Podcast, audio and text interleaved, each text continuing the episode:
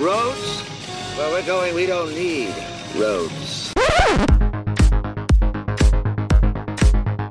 You're One ugly motherfucker. ¿Qué me ves, pinche disco? Dead or alive, you are coming with me. A mí las brujas no me dan miedo. A mí lo que me dan miedo son los hijos de puta. Get away from her, you bitch! Well, gentlemen, you had my curiosity, but now you have my attention. Hola, ¿qué tal amigos? Bienvenidos a Conexión, podcast número 25. Yo soy Rafael Rosales Y yo soy Iván Belmont. y esta semana no nos acompaña nadie, lamentablemente, pero afortunadamente traemos muchísimas películas de qué hablar, dado que la semana pasada eh, estuvimos dedicándonos solo a material de servicios de streaming, descuidamos un poco las, las carteleras y por lo tanto traemos muchísimas películas. Aparte, Rafifi se fue de vacaciones y pues ah, había que postergar un poco la grabación. No, y me voy a ir de vacaciones este, en 15 días otra vez, pero ya iremos viendo cómo, Rafifi, cómo lo eh. hacemos. Ok, pues pero vámonos rápido porque hay muchísimas películas eh, de qué hablar. Y nada más para no dejar pasar las noticias de la semana. Queremos eh, hablar de que pues no hay noticias. La única noticia es que la semana pasada se cayó el internet alrededor de las 12 del día porque J.J. Abrams en compañía de todo el elenco de Star Wars de esta última trilogía presentaron el avance, bueno, el teaser del último capítulo, del episodio 9 y revelaron el título oficial que es The Rise of Skywalker. ¿A quién crees que se refiere? Pues mira, hay muchísimas historias, digo, mejor dicho, teorías. Hay quien dice que puede ser eh, que Rey es una bala perdida de, de Luke. hay quienes dicen que se refieren a Ben o a Kylo Ren, pues. Ajá. O a, que, o a la aparición de un nuevo personaje. No sé. A mí me da la impresión de que están tratando de limpiar el cagadero que dejó Ryan Johnson con la segunda parte. No, yo creo que no te debe dar impresión, o sea, eso es seguro. El mismo JJ lo ha hablado, eh, dice que se topó con una tarea muy complicada al regresar al proyecto, porque eh, pues no, va, no le pareció una tarea fácil el enmendar el camino. El otro día lo platicaba con mi hermano y hablaba de que yo le decía, siempre cada trilogía ha tenido una, una película eh, de un nivel pues este que deja que desear, ¿no? La primera trilogía, que estamos hablando la historia de Luke, realmente en crítica no le fue muy bien a El regreso del Jedi. Sí, es como la peorcita. Ajá. Luego, eh, en la siguiente trilogía, que es la historia de Anakin, la primera es infumable, güey. Que tiene sus momentos, la batalla... Tiene sus momentos, claro. Pero tú mismo lo has dicho. El episodio 8 tiene sus momentos. Para ti incluso empezó fuerte y se fue cayendo en el trayecto. Exacto. Para mi gusto es al revés. Empezó bajo, siguió bajo y ya al final, cuando están en este planeta donde este que parece de nieve, pero no es nieve, es que es sal, ¿no? Es sal como sal, ¿no? Sí. Ajá. Eh, ah, creo que ahí la película recupera un poco de lo que había perdido. Incluso en la escena de la batalla donde están con. Um, no lo sé. No, a mí me gusta más cómo, cómo inicia con todo este elemento como muy trágico y oscuro y con las pérdidas que sufren. Y después a la mera hora salen con Mary Poppins en el espacio y no, eso ya no me gustó, güey. Independientemente de que nos haya gustado a ti, sí, a mí no, o al revés, el episodio 8, los dos estamos de acuerdo en que es la nota más baja de esta nueva trilogía. Que JJ seguramente tiene un trabajo muy complicado en componer y cerrar de la manera más épica posible. Pero, como tú bien lo dijiste, el avance nos hace esperar lo mejor. Ilusionarnos, ¿no? Eh, bueno, hay que ser honestos. J.J. Abrams siempre se ha caracterizado por lanzar trailers super épicos. Me acuerdo del- de la primera de Star Trek. Yo no tenía ningún interés en ver la película de, de Star Trek, para ser honesto, pero después de ver el trailer que sacó en aquel entonces, sí me emocioné y la terminé viendo. Este, a mí sí me gustó en aquel entonces Star Trek, también me gustó la segunda. La Sí, tercera, claro. pues como ya él cambió el universo de Star Trek por Star Wars, pues cayó feo la tercera. Eh, The Force Awakens, el trailer es muy bonito. Y te acuerdas cómo estaba igual de emocionado, incluso me fui hasta a verla en IMAX y salí bien, bien agüitado. Eh, la segunda le tenía muchas esperanzas por el director porque lo considero muy bueno y salió con, con, el- con lo que salió. Y esta última pues me gustó el trailer pero la verdad ya me da miedo. Sí, yo, yo también concuerdo eh, en que no hay que darle todas las esperanzas. Habrá que esperar, como dicen, viendo vemos, ¿no? Pero sí, eh, definitivamente todo mundo espera el episodio 9. Incluso hay quien me decía que el episodio 9 es más esperado que el final de Avengers. Yo no lo creo. No, yo tampoco. Avengers es un, es un producto más mainstream Sí, y que nació en una época en la que ja- está jalando muchísima gente. Star Wars siempre ha sido más para un nicho. A lo mejor como Game of Thrones podría eh, compararse. sí.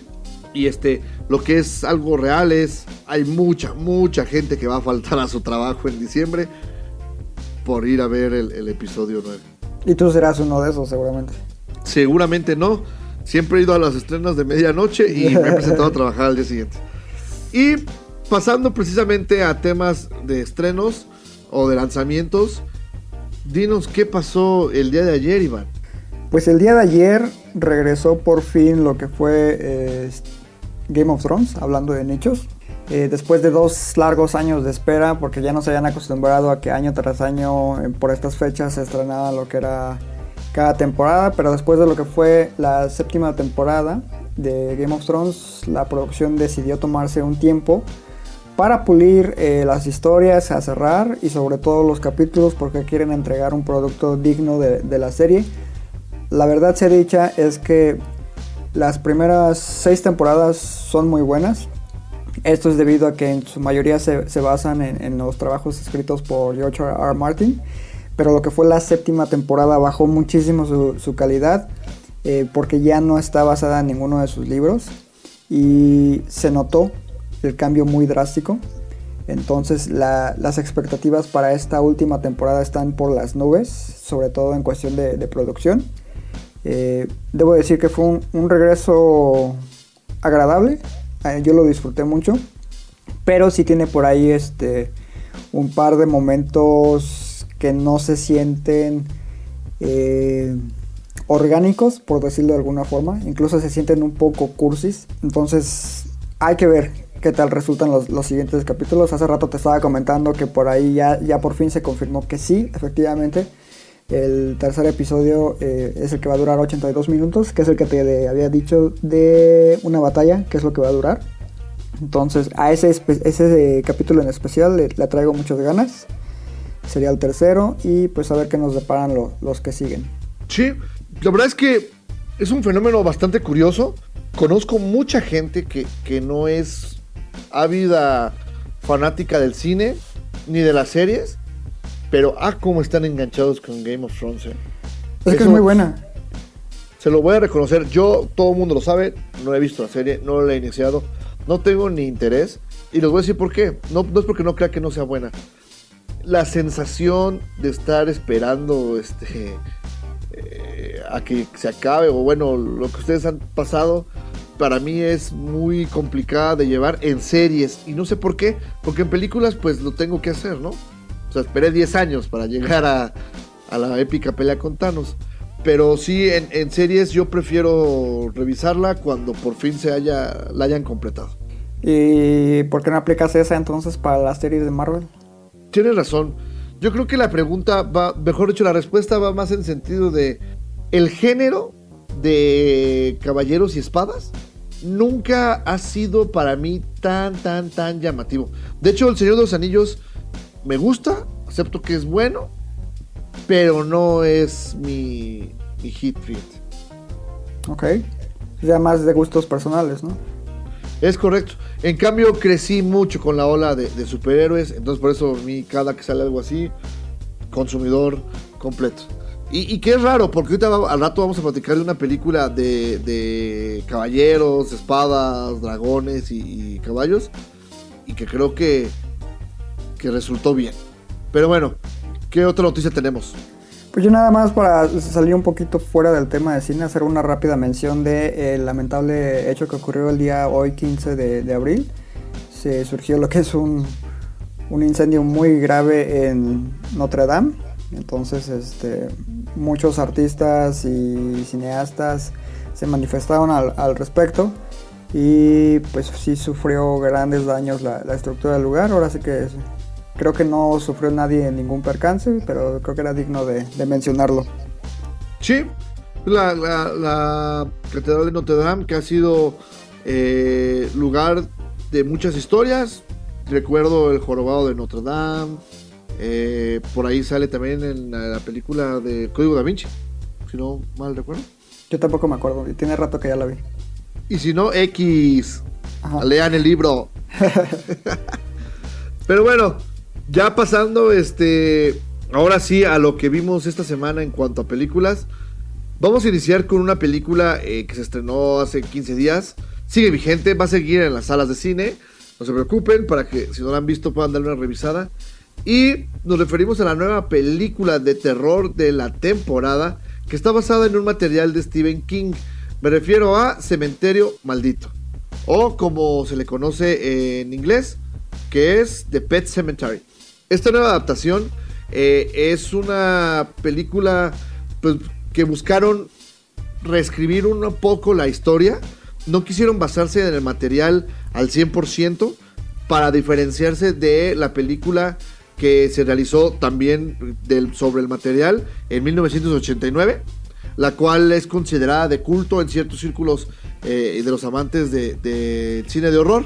Esta nueva película es dirigida por Kevin Colts. ¿Sí?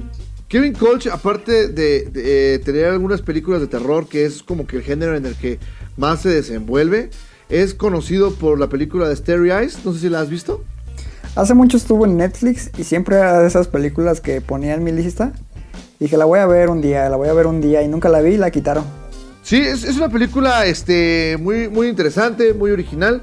Y la verdad es que se nota mucho eh, eh, su mano, tanto en esta película como, como en Cementerio Maldito.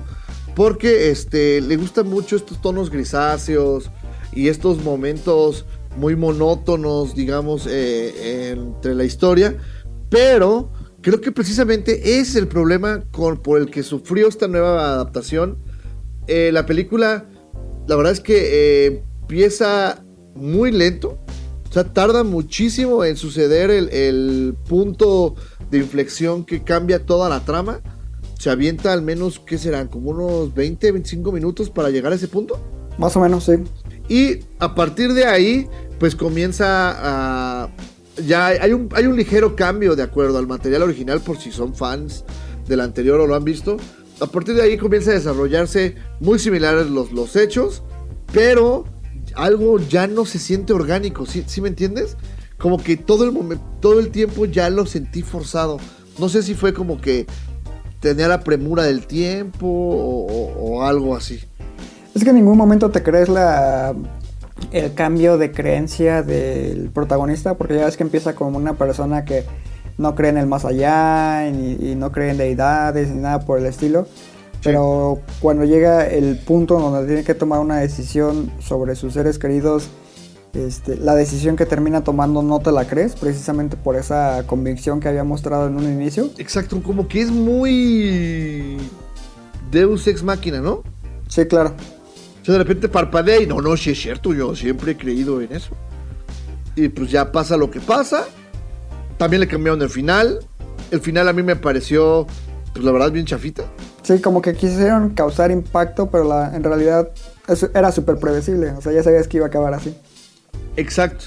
Y, y en general, eh, la, la, película logra buenos momentos por ahí de, de suspenso, así pero tampoco son lo, lo, lo, más.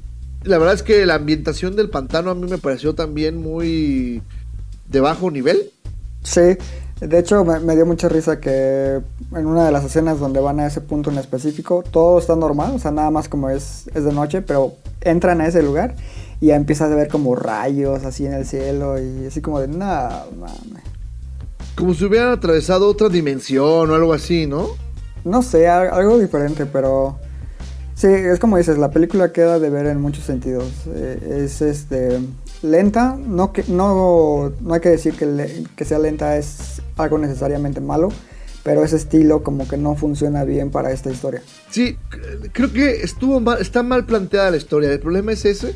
Y eso provoca que el ritmo que le quisieron imprimir, en vez de que en otras películas funciona para asfixiarte, acá te aburre. Sí, lastra. Sí. Lo que sí es, nada más para ya cerrar, recalcar que lo que ven en el tráiler, que es esta secuencia de los niños eh, llevando a una mascota al cementerio en una especie de cortejo, Ajá. es lo que se me hizo más tétrico, fíjate. De hecho, sí.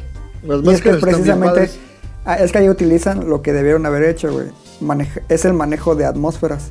Precisamente por, por eso es tan tétrico ese momento. Y ya después se van al susto barato. Sí, exacto. Bueno, eh, qué lástima, la verdad. Era una buena eh, oportunidad de revisitar este, este clásico. Stephen King se ha vuelto a poner como de medio de moda después de- del remake de It. Y, y bueno, pues ojalá que eh, por ahí leí qué otra adaptación de Stephen King te gustaría ver. A mí me encantaría ver una nueva adaptación de Los Niños del Maíz, fíjate. Mm, ¿Podría ser? Sí. A mí la original me parece muy, muy buena. La verdad me, me gusta mucho. Y bueno, ya pasando a la siguiente película, toca hablar de lo que es cine mexicano. En esta ocasión eh, iniciamos con Bruma, una película dirigida por Max Zunino y que es eh, producida y hasta cierto punto escrita por Sofía Espinosa, la actriz que habíamos mencionado que interpretó con muy buenos resultados a Gloria Trevi. Eh, aquí ella interpreta a una mujer llamada Martina, vive en la Ciudad de México, de repente pues eh, queda embarazada, por así decirlo, y entra como en un conflicto interno de identidad en el cual no sabe quién es ni qué quiere de su vida. Entonces se supone que eh, su papá, al, que- al cual no conoce, era un hombre que vive o vivía en Alemania, entonces decide de la nada ir a Berlín a buscarlo y tratar de encontrarse a sí misma en el proceso, ¿no? Lo que destaca de esta película es que en realidad, pues, como te mencioné hace ratito, el guion es prácticamente inexistente, entonces está construida en base de muchos elementos de improvisación. Eh, haz de cuenta como que nada más pusieron la, la cámara a grabar y a ver qué salía, ¿no? Eh, esto funciona como arma de doble filo porque en algunos momentos te crees las interacciones que existen entre los personajes porque se ven como muy naturales, pero en otras se ven muy artificiales. Entonces ahí creo que hay un problema muy grande. Eh, te, intro- te introducen a un par de personajes interesantes, pero la realidad es de que la, la trama es demasiado plana, por decirlo de alguna forma. Al final, esta chica, la protagonista Martina, no, no ves un cambio verdaderamente fuerte en su personaje, ni algo que justifique el que haya llevado a cabo este viaje de búsqueda personal. Tiene por ahí un par de momentos muy, muy destacables, pero fuera de eso, yo la llamaría como una película, pues básicamente intrascendente. ¿Qué tan difícil de abordar es? Me refiero a, a todos estos seguidores de- del cine mexicano que, que- que, pues tra- tratan de defender mucho el, cine un poco alejado del comercial y que esta pues no lo es. No, es, es cero comercial. Am, sí es complicada de, de ver. No, digo, el- la estructura y el ritmo son muy lentos. Ah, de, de hecho, yo cuando la fui a ver, solamente habíamos tres personas en la sala. Ah, entonces no es una película que llame mucho la atención. Sí, es complicada de ver, la verdad. Ok. De hecho, creo que ha- tiene una duración muy poca en, en cartelera. Ya aquí en ya estuvo, ya se fue, ya debe estar- seguir en pues, su camino en otras este, ciudades. Sí, es de una distribución súper, súper limitada. Muy bien. Y bueno, ahora vamos a platicar de una de las películas más esperadas eh, para este inicio de año. había mucha gente que le tenía muchísima fe. Y me refiero a Shazam. Que, como saben, es el nuevo personaje de- del universo de DC. Tal vez el último de lo que es ahora el ya extinto universo compartido de DC. Que ellos mismos ya dijeron que, bueno, van a continuar, pero con películas individuales de cada uno. La película llama la atención desde el año pasado, cuando se estrenó sus primeros avances, por ese tono más ligero y, cómico que le quieren dar a, la película.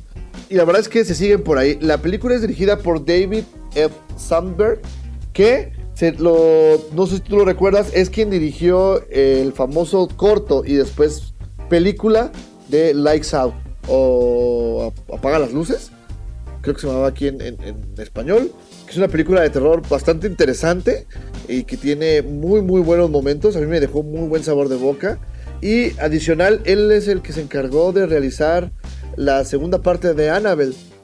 No, y aparte hizo la película de su cortometraje, ¿no? Sí, él hizo el corto y luego se lo financiaron para hacer la película de la Out. También hizo, te digo, la segunda parte de Annabelle, que para mi gusto estuvo muy bien. Eh, recuperó la franquicia porque la primera fue muy, muy, muy, muy mala. Me llamaba mucho la atención que un director enfocado eh, en su mayoría a un cine de horror se metiera a hacer una película pues diferente, una película de superhéroes que es más enfocada. eh, yo creí que iba a ser más madura. No, la verdad es que está enfocada casi completamente para un público adolescente y niños.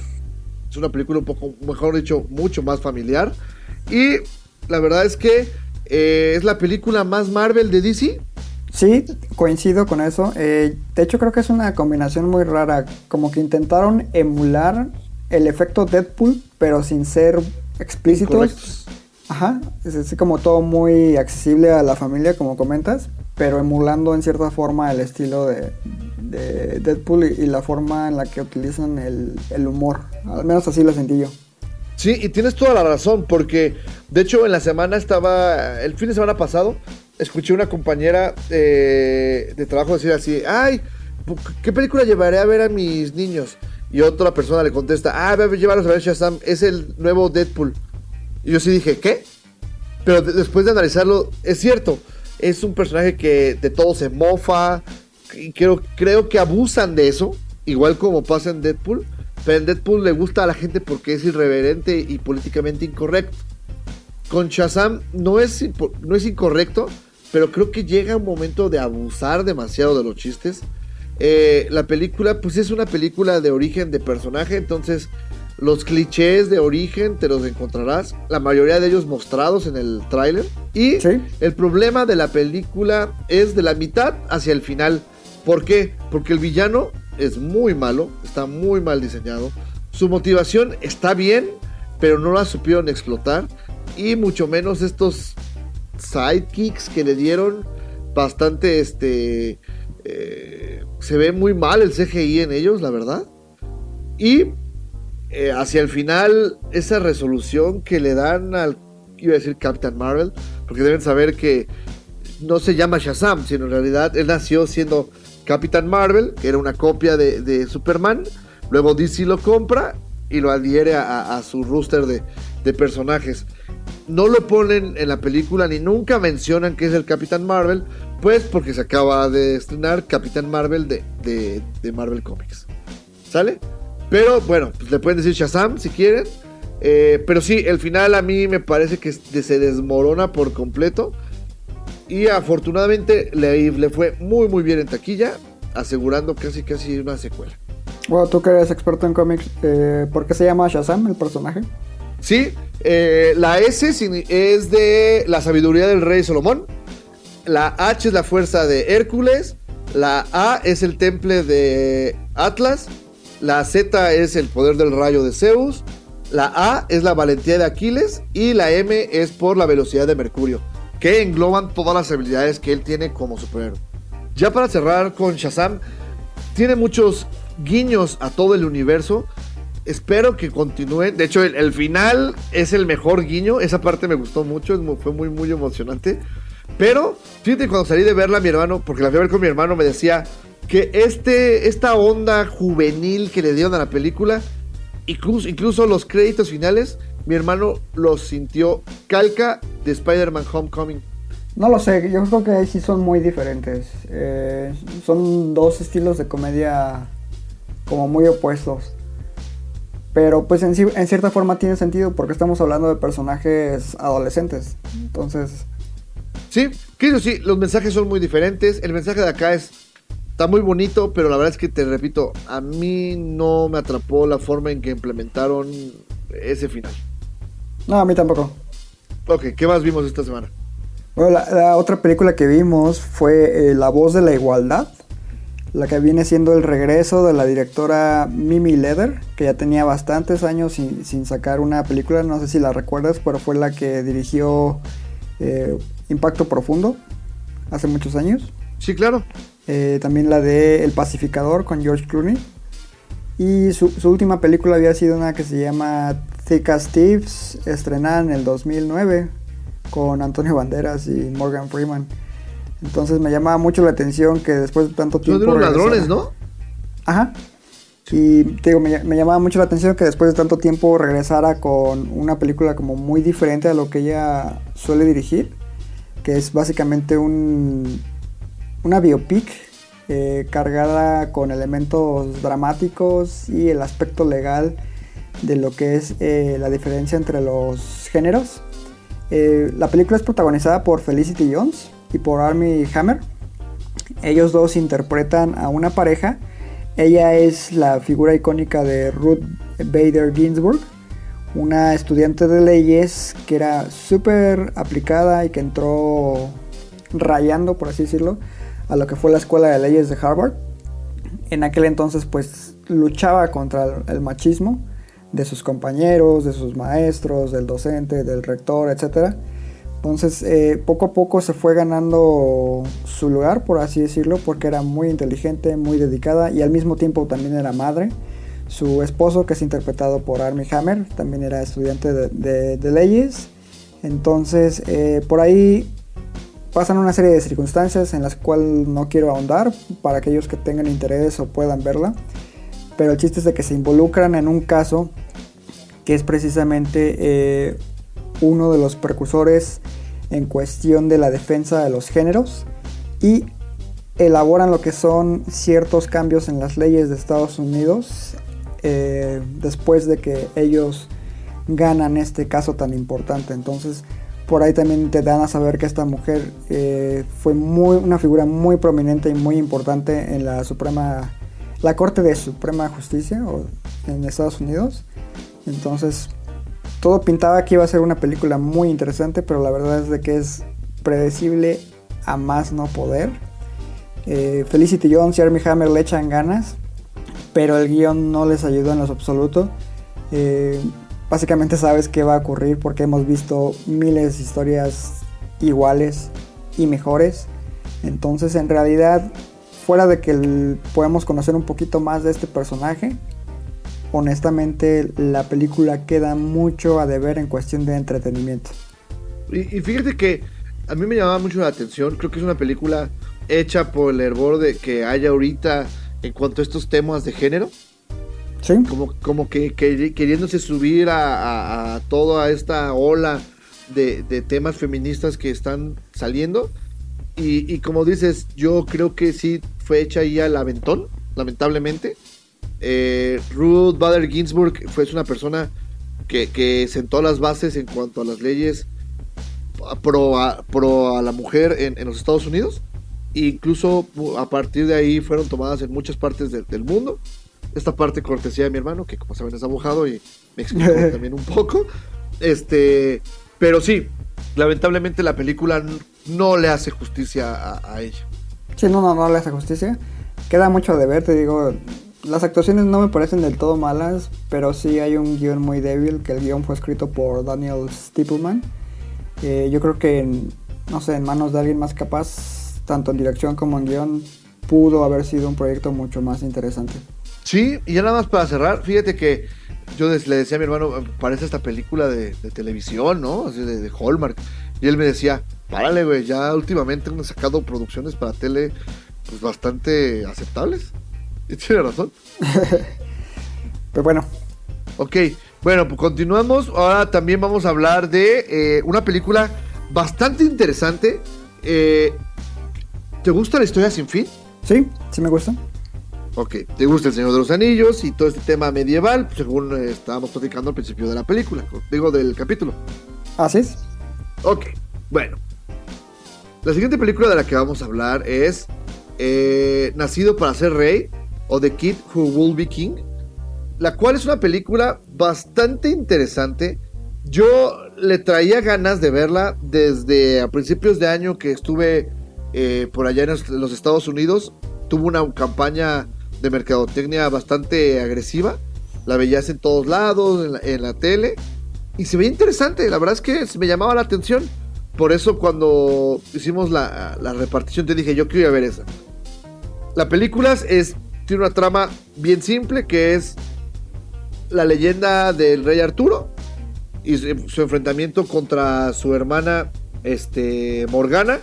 Y dice que el verdadero heredero del poder de Excalibur regresará cuando haya tiempos eh, difíciles. Ok. Y precisamente esto le sucede a un niño muy valiente, lo cual lo presentan muy bien, que se llama Art, este, no, Arthur, te iba a decir, no, se llama Alexander.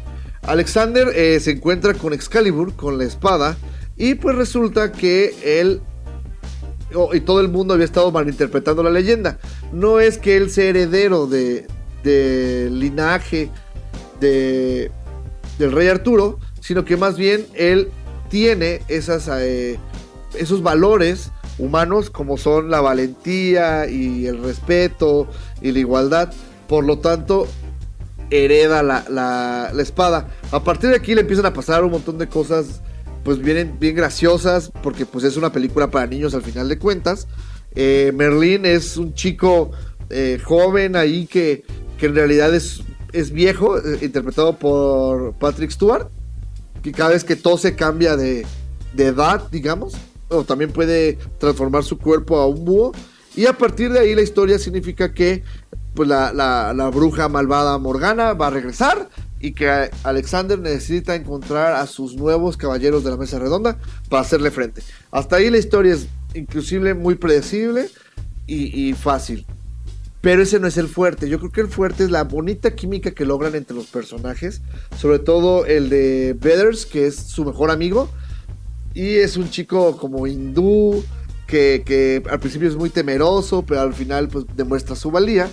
Y me recordó muchísimo a esa magia perdida que tienen películas como La Historia Sin Fin, donde no, no- no les importaba al director ni a la productora contarte una historia fantástica y tener que cimentártela completamente bien, sino que es, vean niños, ya llegaron, hay espadas, hay magia, hay muertos vivientes, diviértanse. Y la verdad es que es muy entretenida, es muy divertida.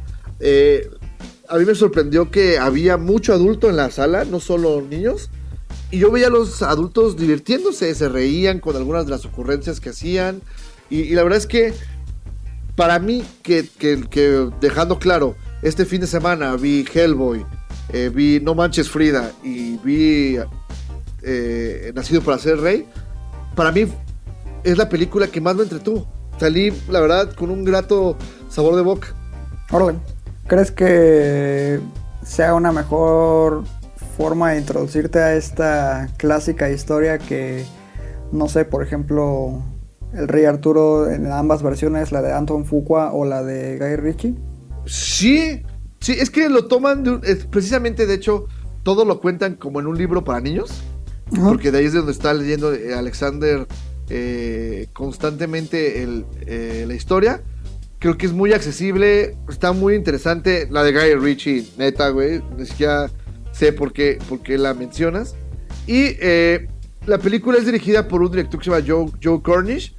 Es nuevo, apenas es su segunda película. Se había dedicado antes a, escribir. Tiene por ahí algunas este, guiones, como por ejemplo Ant-Man, lo cual me hace sentido por el tipo de comedia que maneja en en la película.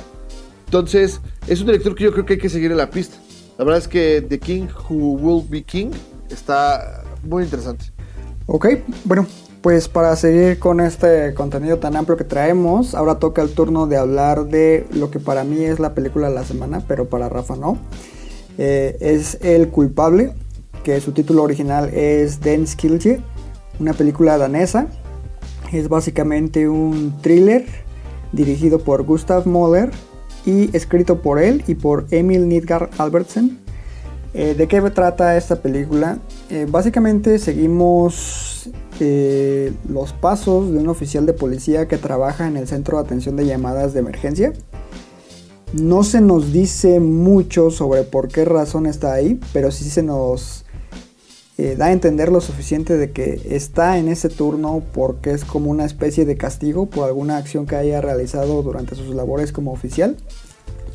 Eh, entonces el güey es como muy déspota, por así decirlo, con las llamadas que le entran. No sé, un, ejemplo, ¿no?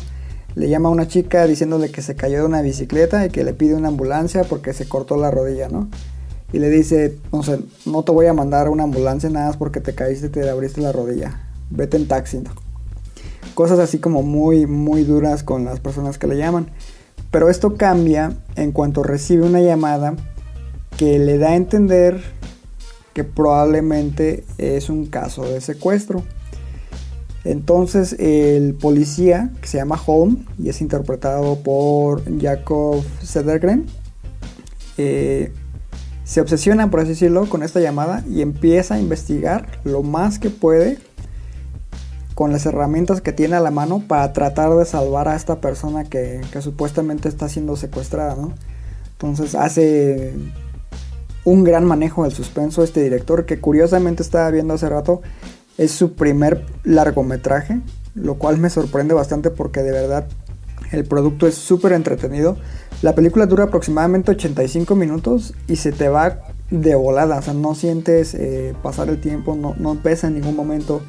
Tiene muy buenos giros, eh, te digo, maneja el suspenso muy muy bien. La actuación del protagonista está increíble.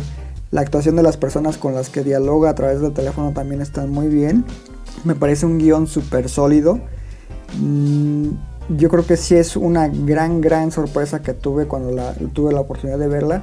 Cabe mencionar que esta película solamente se estrenó en Cinemex. Eh, entonces, si tienen la oportunidad de todavía checarla y la alcanzan, de verdad vayan a verla. Es mucho mejor que cualquiera de las otras películas que se estrenaron tanto el fin pasado como este. Eh, de hecho, tengo entendido que Dinamarca la había querido mandar como película para eh, los Oscars como candidata, pero no la aceptaron. Pero sí es muy muy buena, se las recomiendo ampliamente. No les digo más de la trama porque de verdad es de esas películas que necesitan experimentarlas lo más blanco posible. Es correcto. Eh, yo también cuando me dijiste que tú la querías nominar como para película de la semana, que yo te dije que no, puse a investigar y la verdad es que resulta que es una película que ha llamado muchísimo la atención. Tienes razón con el tema de lo de los Oscars. No fue eh, aceptada precisamente por su duración. Al parecer hay una cláusula ahí de que debe durar al menos una hora cuarenta, que son eh, 100 minutos, si no me equivoco. Sí. Entonces, eh, pues bueno, ese creo que parece fue, fue el problema con ella. Eh, la película es muy interesante también porque el director, el productor, el director de foto y el editor, ¿sabías que todos son de la misma clase de la escuela danesa de cine? Sí. Eran compañeros de clase, eh, que era una historia que ellos ya traían ahí en mente desde mucho tiempo atrás y que querían llevarla precisamente a, a la pantalla grande. La, la, película fue estrenada en el Festival de Cine de Bruselas, de ahí se fue a Sundance y la verdad es que ha estado llamando muchísimo la atención. Yo, yo la verdad sí le traigo ganas, sí eh, voy a ver si hay chance esta semana, antes de que haya cambio de cartelera, para ir a darle una revisión. Sí, la verdad es que yo creo que la vas a disfrutar mucho. Muy bien, ahora eh, vamos a pasar con la película, no, no es cierto, no, como la película de la semana, no, nunca. Eh, precisamente quiero hablar de una película que a mí, híjole, que me está costando muchísimo trabajo hablar de ella. Y es porque este, yo escogí verla. Vi la primera parte y, la destrocé. Y por eso quería ver una segunda parte. Esperando que mejoraran un poco.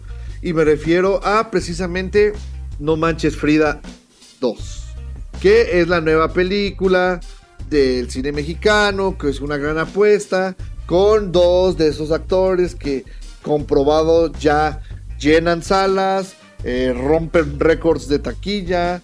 Y me refiero a Omar Chaparro y Marty Gareda. Marty Gareda ya es la primer mexicana eh, o mujer mexicana en tener tres películas dentro del top 10 de películas más taquilleras de todos los tiempos. La primera creo que es este, Cásese quien pueda. La otra es No Manches Frida 1. Y ahora resulta que con esta es el segundo mejor estreno de todos los tiempos de una película mexicana. Y ahí va rompiendo récords, ¿no? Este, qué pena. En serio. Que tengamos que hablar incluso de la película. Pero bueno, pues ya la fui a ver. Me sacrifiqué por muchísima gente. Y, ahí te va. La película es eh, dirigida por una persona que espero eh, nunca en la vida se lo topen. que es Nacho G. Velilla. Es un director eh, y productor español que yo no sé qué carajo hace haciendo cine acá o po- seguramente lo mandaron a echarnos a perder este la vida o algo así. Como Josh Whedon. Sí, no, ajá, como Josh Whedon. Eh, este director es la segunda película que hace aquí. La primera, pues saben, es un remake de una película alemana eh, que gozó de un cierto éxito allá. Martín Gareda para su productora, porque tiene productora. Luego, luego, este, compró el guion y, y- y la introdujeron acá al cine mexicano. Fue un golpezote, un exitazo. Yo no lo podía creer. Y a partir de ahí, pues dijeron, pues, si es éxito, ¿por qué no hacemos segunda parte, no? La segunda parte de qué va? Fíjate de lo imbécil que es la historia. Como sabes, al final de la primera parte, Seki o este Omar Chaparro y Marty Gareda, que se llama Lucy en la película, se van a casar, se hacen novios, lo que sea, ¿no? Y en la pel- eh, se rompe el matrimonio porque ella le pide pues que no, no vaya a tomar demasiado en su despedida de soltero. Él, el clásico miedo al compromiso y lo que sea, lo que sea, se vuela la cabeza. Escena copiadísima de qué pasó ayer. Y pues ya se presenta en la boda, la echa a perder. No se, se rompe el compromiso. A partir de ahí empiezan a pelear de que es un irresponsable y todo eso. Y eh, resulta que termina eh, la escuela, recibe una nueva directora. Esta nueva directora les dice pues que la escuela es la peor escuela de la zona, que la van a cerrar. A no ser porque ella logró que los aceptaran en una competencia de escuelas. O sea, dime, ¿cuándo habías escuchado de van a cerrar tal escuela, pero si logran ganar el, el no sé qué en la competencia de escuelas no la cerramos? o sea, desde ahí es imbécil la trama, güey. Pero bueno, los mandan. Y tú dices, bueno, puede ser una- un concurso de qué te gustaría. Interescuelas. Conocimientos. O deportivo, ¿no? Puede ser. Acá le mezclaron de todo, güey. Pero resulta que a las tres competencias que a las que se inscribió la escuela Frida Kahlo o como se llame, para no, que no la cerraran es voleibol, ajedrez y baile. ¿Neta? ¿Esa es la competencia? Sí, güey. Y obviamente Martí Gareda se encarga de coachear al chico que va a, practicar, eh, bueno, que va a entrar al concurso de ajedrez. Súper mal. Porque aparte Martí Gareda, qué maestra tan tres pesos. Y Tati Cantoral se une al elenco junto con Aarón Díaz. Y neta que Tati Cantoral, su personaje, ella ya está vieja para hacer eso, güey. Es una especie de maestra ninfómana que para todo lo, relaciona con sexo, para todo quiere, según ella, está siendo como hombre, pero a la inversa, y se la pasa quemándose a vatos y gritándoles piropos o así. Súper penoso. La verdad es que, híjole, qué mal papel le dieron. Y este, ella entrena al equipo de voleibol y Mar Chaparro al de baile. Que porque, y aparte todo es una confusión. Él creyó siempre que iba a ir al de voleibol y cuando llega a la playa se da cuenta de que no, que él iba a entrar al concurso de baile. Hazme el favor, güey. Para esto, Aarón Díaz, que también sale en el tráiler, eh, funciona como el, el interés romántico nuevo de Lucy, un exnovio, lo cual te hace ver ahí, dice que ser gordo es lo peor y que no sé qué, que muy baja autoestima, bla, bla, bla. Y la quiere recuperar. A partir de ahí empieza todos los chistes de cómo recuperar a una mujer perdida que te puedas imaginar, pero peor, mal implementados. Dan pena ajena. Los actores, la verdad es que, que hacen de los chicos de esta preparatoria, ya no se ven muchachitos, güey. Es que se ven rucones la mayoría, güey. Pero bueno, ahí están haciendo la lucha. Yo creo que ya, no hay que hablar más. La película es muy, muy, muy mala. Los chistes son súper torpes. Lo que más me molestó es que, uno, la sala estaba llena. Y dos, la gente estaba muerta de risa. Usaron el clásico cliché de que Seki es súper grosero. Sí, puro, me vale madres. Te parto tu madre. Eh, este, eres un pendejo y así. Y la gente muerta de risa. Yo no sé, en serio. Bueno, sí sé. Sí sé, la verdad. ¿Qué te digo? Es el cine que le gusta a la gente. Yo creo que el, nosotros lo pedíamos, que hubiera más cine mexicano y que se acercara más gente a ver estas películas. Pues ahí está, lo logramos. Y las productoras descubrieron cuál es el pan que le gusta a la gente. Sí, desafortunadamente hace mucha falta eh, darle un poquito de cultura a la gente sobre qué consumir. Eh, estaba leyendo que hizo como 80 millones o algo así este fin de semana, ¿no? 87.2 millones de pesos, así, que lo hace la el segundo mejor estreno de todos los tiempos, y metió un millón y medio de personas a salas de cine. Es, es un chingo de varo. Um, a mí lo que me preocupa, deja tú de la mala trama y, y, del dinero que haya hecho, sino creo que, creo que es una película que celebra actitudes que ya no están bien vistas, como la que mencionas de Itatí Cantoral esto de eh, del sexismo, eh, el acoso, porque por lo que mencionas, Itati acosa a los chavos, ¿no? Sí, sí, sí, pero no a los chavos, a uno en un momento, pero ya después se enfoca mucho a, los, a nuevos adultos, afortunadamente, pero híjole, trae una onda acá de que de, para las muchachitas perder la virginidad, le hacen un test a Itati Cantoral para para ilustrarse de eso y pues Dios bendita esa escena me dio tanta pena ajena porque la señora es un señorón, es una actriz que salió en, con Mariana del Barrio, güey, o sea, es la de deja de besar a la lisiada, o sea, no mames, güey. Qué pena que haya caído ya ella en este tipo de, de papeles, la verdad. Es que desde la pasada, o sea, me acuerdo que creo que era la hermana de Marta y Gareda, la, la chavita, que no se sentía bonita y que la forma de hacer que se viera bonita de Omar Chaparro es llevarla con las prostis y que la maquillen y la visten como mujer sexy. O sea, también te manda un mensaje súper equivocado desde la primera película en muchos momentos y por eso no me sorprende lo que me dices sobre esta segunda parte. Sí, la verdad es que mal, la película es muy mala, me da mucha pena que, que este cine sea el que está pegando aquí en México, pero bueno, pues ¿qué le hacemos, no? Pues sí, no nos queda de otra más que aguantarnos. Sí, ya nada más, este, para cerrar, no la vean, por favor, aléjense de ella. Pero sobre todo lo que te decía a, ayer, ya casi, casi al final, hacen este, un, una especie de homenaje súper feo a la película de Jerry Maguire. Ok. Sobre todo a la escena al final de cuando este, Jerry se abraza con Cuba Gooding Jr. Eh, y, le pregunta a otro chavo así eh, a, su, a su representante, ¿por qué tú y yo no tenemos una relación de ese tipo? Así, idéntica a la escena copiada, pero yo no sé, incluso tienen ahí un, un chiste según ellos de eh, Donald Trump todavía no renuncia. Y lo peor es que hubo gente en la sala que se los rió.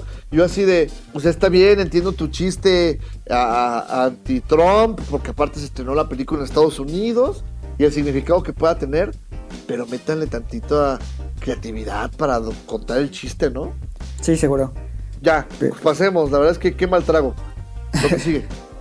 pues mira, lo que sigue tampoco es muy bueno que digamos. ¡Ah, la eh, madre! Es la una de las películas más recientes que estrenó Netflix, que se llama Unicorn Store, tienda de unicornios. Es una película producida y dirigida por Brie Larson que interpreta a, Captain Marvel, para que la ubiquen. Eh, la película es escrita por Samantha McIntyre Y precisamente es protagonizada por Brie Larson, eh, Samuel Jackson, Joan Cusack y Bradley Whitford. ¿De qué trata? Eh, básicamente la película se enfoca en la figura de Kit, una mujer que es interpretada por Brie Larson. Ella es una artista frustrada, por así decirlo, que después de realizar lo que es una prueba de capacidades artísticas, digamos, es rechazada, lo cual la deprime sobremanera y regresa a casa de sus padres a, vivir con ellos, ¿no? Entonces sus papás eh, tratan como de animarla, pero ella no se deja, eh, se siente frustrada, etc. Y por ahí a través de un anuncio de televisión descubre una eh, empresa para trabajos temporales a la, a la cual se suscribe, le dan un empleo en una oficina y en esa oficina empieza a sufrir este, un par de momentos un poco incómodos, le diría yo, porque es como conoce a su jefe y su jefe como que se siente atraído hacia ella y la empieza como a acosar o así bajita la mano. Ajá. Y pero te digo, ella es como una niña en cuerpo de mujer ya grande, por, por poner algún ejemplo. Es una persona que todavía no pierde esa inocencia, digamos, eh, ve el mundo de otra manera y trata de verlo de la misma manera que cuando era niña. Entonces por ahí recibe cierto día una carta que dice que puede tener la oportunidad de adquirir un unicornio, ¿no? Entonces ella va a buscar la locación en cuestión y se encuentra precisamente con el personaje de Samuel L. Jackson. Él le comenta que le puede dar un, un unicornio siempre y cuando pruebe que es digna de tenerlo y le da una serie de pasos a, cumplir. Ella los empieza a, llevar a cabo, etcétera, conoce una serie de personajes y pues eh, todos a su alrededor se preocupan un poco por ella porque la ven muy en serio con este plan de, los unicornios, ¿no? Entonces maneja ahí una mezcla muy interesante entre eh, el mundo real y estos elementos como de realismo mágico. Pero eh, la verdad es de que el personaje no está muy bien diseñado a nivel de guion tiene como muchos huecos. El guion es muy, muy flojito. Y al final no te termina por convencer este viaje introspectivo y de que igual que como con Bruma busca encontrar su verdadero yo. Aquí está un poquito mejor solucionado. Eh, creo que Brie Larson como directora podría tener futuro siempre y cuando agarre mejores proyectos. Eh, pero sí es una película un poco plana.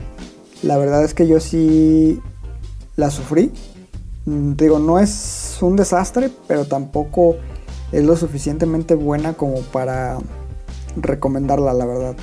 si, quieren checarla, pues les comento que sí les va a pesar un poquito, porque como que no se decide qué tipo de película hacer, si ser drama, si ser comedia. A veces se toma muy en serio, después se toma muy a la ligera. Entonces eh, navega en estos altibajos eh, emocionales que no le benefician en nada, ni a ella ni al personaje. Eh, y pues es una película que te deja medias, básicamente. Eh, sí, sí, mencionaste que es la, el, debut como directora de Brie Larson. Sí. Y aparte, se me hace que ella trae ahí algo con el Samuel L. Jackson, güey. Trabajó con ella en, en Kong, en Captain Marvel, en First of the Penguins. La verdad es que, y esta es la cuarta película, ya se me hace que ahí hay algo. pues qué tal le gusta el, chocolate, la película fue, se estrenó en el Festival de Cine de Toronto en el 2017 y no había encontrado eh, distribuidora. La verdad es que pues, nadie se animó a lanzarla en cines. Es que te digo, sí, ¿por qué? Es complicada de, de vender y de ver. Y pues al final parece ser que buen Netflix dijo, sí, son dos nombres que están jalando últimamente gente. Vente. Sí, seguro. Eh, de hecho, bueno, si la buscan en su plataforma favorita de calificaciones, la rondan el 50, 60%, entonces, para que se den un cale. Bueno, y este, fíjate que a pesar de tener muchas películas, llevamos buen tiempo. Y pues para no perder, romperlo, vamos a hablar de nuestra película de la semana. que es nada más y nada menos que la nueva adaptación de Hellboy. Fuchi. No sé ni por dónde empezar, la verdad. Yo sí. Bueno, Fuchi. Pues, pues por el principio, ¿no? La nueva película de Hellboy, primero que nada, tienen que saber que es, no tiene nada que ver con las anteriores, por las dirigidas por Guillermo del Toro. Esta es una película totalmente nueva, es una historia diferente. De hecho, yo todo el tiempo, por alguna extraña razón, quería asociarla a las anteriores, entonces, por cuestiones de tiempo y personajes, nunca macharon, lo cual fue muy, muy raro. Yo creo que hicieron este reboot demasiado pronto para, para mi gusto. El director es eh, Neil Marshall, el cual pues tiene películas bastante interesantes como The Descent, el A mí me descenso. gusta mucho el descenso. Está muy bien hecha, ¿no? Sí, está muy bien hecha. Tiene otra que se llama Doomsday, que también está bien. Centurión también es entretenida a medias. Exacto, o sea, tiene películas mm, que no son malas, ¿me, me- entiendes? El tema es que con esta película, según tengo entendido, todo el tiempo tuvo problemas con, entre él, con David Harbour y los productores. Entonces, la película no llegó a buen puerto, se siente mocha en muchas partes, la edición es horrible. Eh, ya habíamos hablado un poco del, eh, trabajo de caracterización que hicieron en Harvard. La verdad es que se ve horrible. No, no, no, todo el tiempo sientes que está como enfermo. Y este, la verdad, eso sí, se lo voy a resaltar. A diferencia de otras películas, como por ejemplo las de Guillermo del Toro, aquí son un poco más arriesgados en presentarte personajes tétricos. ¿Sale? Por por ejemplo, hay uno que se llama Baba Yaga, que, este, está muy, muy bien diseñado. está muy padre el, el- el diseño del personaje. Sí me da miedo. Algunos otros personajes también este, están muy, muy tétricos. Y precisamente para llamar a la gente, esta película le hicieron clasificación R, o como es igual aquí en México, C. Y es porque es muy gráfica.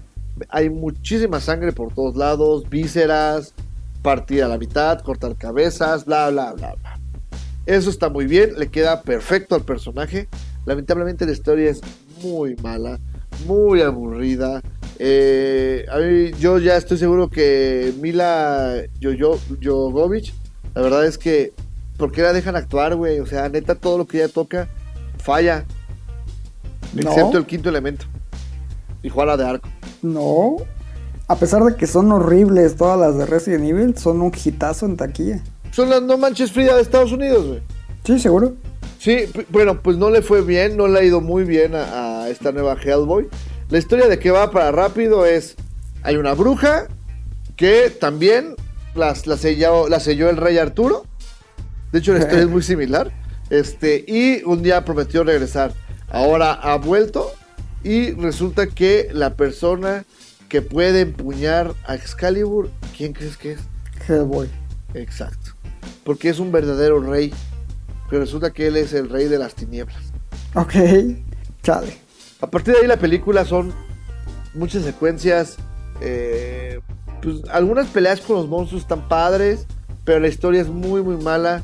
Todo el tiempo él tiene un conflicto entre si ayudar a la raza humana o ayudar a los demonios. Pero nunca notas la, eh, el por qué quiere defender a los demonios. Nunca te lo, te lo explican del todo, solo porque él es y así de, pues yo soy, así que yo los quiero cuidar también. Y este, también cuando se decide por uno de los dos bandos, es así como habíamos dicho de Cementerio Maldito. Si parpadea y, bueno, pues voy a jugar con los buenos y ya. Nada que ver con la versión de Guillermo, ¿no? No, Guillermo, él sabe que eh, la espina dorsal de una película es el guion y se mete a pulirlo lo más posible. Las primeras dos películas de Hellboy, la verdad es que están, a mí me parecen muy buenas, precisamente porque tienen un contexto y una historia bastante interesantes, que, en la cual están contadas desde el punto de vista de un superhéroe sobrenatural, que aparte es un demonio, pero tienen una trama ah, central muy humana. Acá, para nada. Claro que en las de Guillermo del Toro, Hellboy y sus amigos son como más humanos que los humanos, ¿no? Exacto. Y aquí no. Sí, ¿no?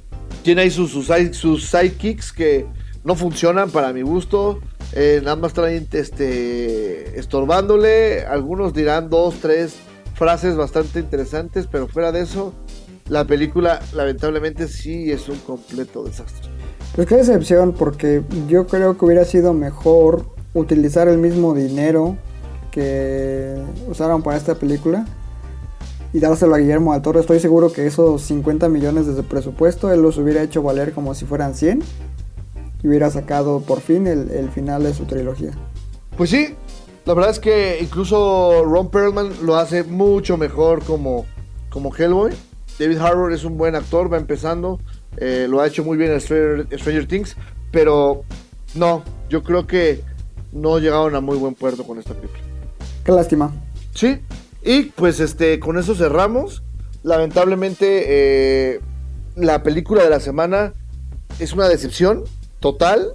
Eh, la verdad es que todas las películas de las que hablamos, si acaso yo podría decir que me, si me dices quédate con dos, yo me quedaría con la de Nacido para ser rey y El culpable. Las otras, la verdad es que son muy, muy flojitas. No, yo nada más me quedo con el culpable. Ve a haber nacido para, para ser rey. Yo siento que, que te va a gustar. veremos, veremos. Y pues bueno, eso ha sido todo para este larguísimo y extenuante capítulo, que no lo parece tanto, pero tiene mucho material, muchas este, reviews. Eh, ¿Qué tenemos la, para la siguiente semana, Iván? Pues ya sale por fin en cines eh, una película que estuvo en el Tour de Cine francés, Normandía al desnudo. Sale La maldición de la llorona. Sale una película cristiana que se llama Un amor inquebrantable. Ah, sí, he visto los. Sale Gaojin, Viaja a Tahití. Y El complot mongol, una de las películas mexicanas más esperadas del año. Pues tampoco suena como un gran fin de semana, ¿eh? Pero bueno, es antesala para que Frida siga haciendo dinero y para que llegue Thanos y le haga a la taquilla y todo el varo aparezca en sus bolsillos, güey. Sí, seguro. Va a ser un putazote. No, pues es que ve con la competencia con la que lo ponen, pues no hay nada, pues que le haga sombra. Pues va a salir en aquellas fechas Old Man and the Gun. Que es buena, pero no le va a pelear. Ah, no. No, no, ni, ni en sueños le, le pelea. Pues ya estaremos platicando de, de esas películas eh, en su tiempo. Eh, pues no me queda otra más que despedirme. Les agradezco a todos los que nos escuchan. Por favor, si les gusta el podcast, recomiéndenlo. Pásenselo allá a sus cuates, a sus amigos. Recuerden que eh, aparece cuando lo publicamos en nuestras redes sociales. Que, ¿Cuáles son, Iván?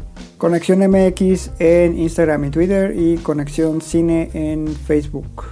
Y la página es conexión.com.mx. Ahí encontrarán todas las eh, críticas de estas películas de las que hablamos hoy. O de la mayoría, porque estamos bien atrasados, pero ya nos vamos a poner al corriente. Y este. No olviden eh, suscribirse al podcast en, en, en, iba a decir en conexión. En Spotify, en Google Podcast, en Apple Music, TuneIn, Castbox, etcétera, el reproductor de su preferencia. Y también, si no les gusta, si hay algo que, que, crean que debamos mejorar o en lo que estemos fallando, estamos totalmente abiertos. Nosotros lo que buscamos es hacer este espacio más eh, ameno para, para ustedes. Sin más que decir, eh, me despido. Yo soy Rafael Rosales. Yo soy Iván Belmont. Y recuerden que... Amamos el cine. Hasta la próxima.